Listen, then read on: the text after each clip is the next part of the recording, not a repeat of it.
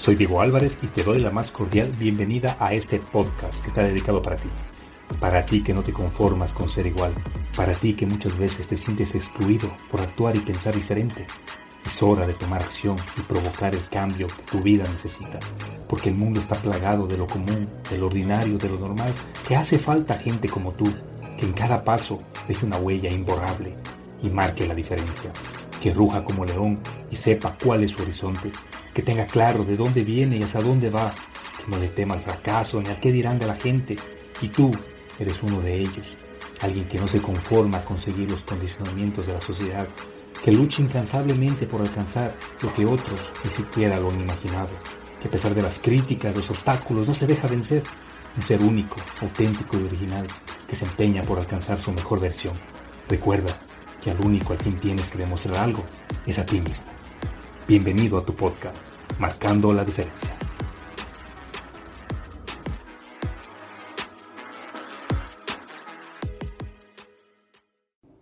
Hola, ¿qué tal? Bienvenido, bienvenida a Marcando la Diferencia. Esta semana no he tenido mucho tiempo de preparar un guion, pero no quiero dejarte sin tu podcast. Es la una y media de la mañana, acabo de llegar de mi trabajo y pues estoy aquí comprometido contigo que me escuchas cada semana. Un saludo especial para la gente que me escucha de Estados Unidos, Ecuador, México, Chile, Alemania y Perú, que son los países con más audiencia que tiene marcando la diferencia. El día de hoy quiero dejarte un corto mensaje. Quiero hablarte acerca del aprendizaje.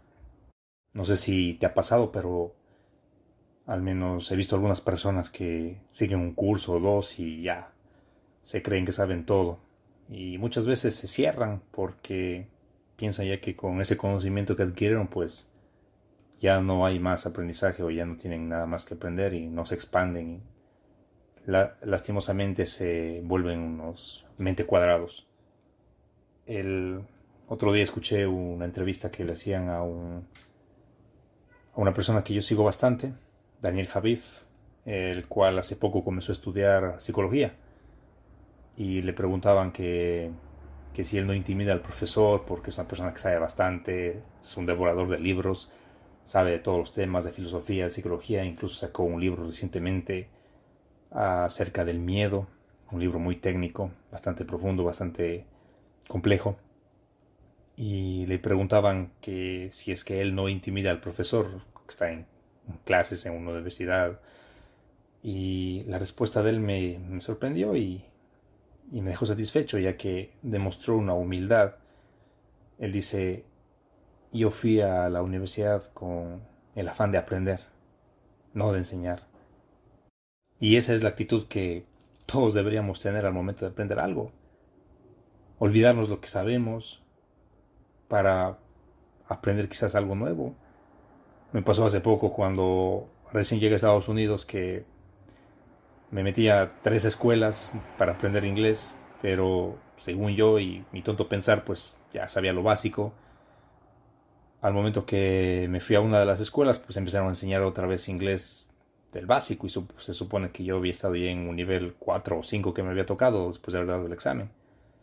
Y, me cerré porque tuve una actitud prepotente de que no, yo ya sé lo básico y por qué me vuelven a enseñar el verbo to be por qué me vuelven a enseñar estas vainas de cómo conjugar y cómo hacer preguntas y eso yo ya sé, yo vine acá para aprender algo más, entonces esa actitud me mantuvo bloqueado, me mantuvo encerrado en mis ideas por bastante tiempo, no pude aprovechar ese aprendizaje ya que no fui con la actitud correcta para aprender, me creía que ya sabía y Pasó que ya en la tercera escuela, me, igual, pasó lo mismo, seguía con la actitud de que no, yo ya sé esto, porque en todas las escuelas me enseñan, que quiero una escuela donde me enseñe algo más avanzado.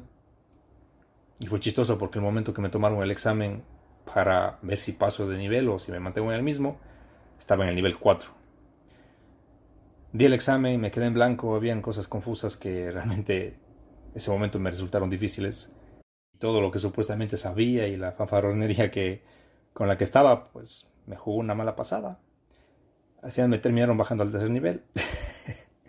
y ahí fue que, que comprendí que realmente estaba errando, estaba confundido, creyendo que sabía algo cuando, y en lugar de ir a aprender, fui con una mala actitud, fui con la actitud de que yo ya sé eso, eso son cosas básicas, eso no necesito, eso yo aprendí en la escuela. El momento que me tocó pasar la prueba, pues fallé. Y eso es lo que pasa muchas veces cuando nos cerramos hacia nuevos aprendizajes. Así que mi consejo el día de hoy es que vacíes tu mente de esas ideas que solamente te limitan. Una persona que cree o piensa o dice que ya sabe todo y que ya no puede aprender más, pues lamentablemente está condenado a la ignorancia. Como dice la frase de Karl Popper, el problema no es la falta de conocimiento. El problema de la ignorancia es que no quiere la gente aprender. Hoy en día, en plena era digital, tienes al alcance de tu mano toda la información que años atrás ni siquiera el presidente de Estados Unidos tenía. Hoy con tan solo un clic puedes encontrar lo que quieras en Internet. Así que no hay excusas, no hay pretextos. Hay gente que dice, no, es que yo no tengo tiempo. Solamente mide el tiempo que pasas en Facebook, en Instagram, y vas a ver que ahí bajito, bajito sacas unas dos o tres horas para aprender. Es que todos podemos aprender algo nuevo siempre.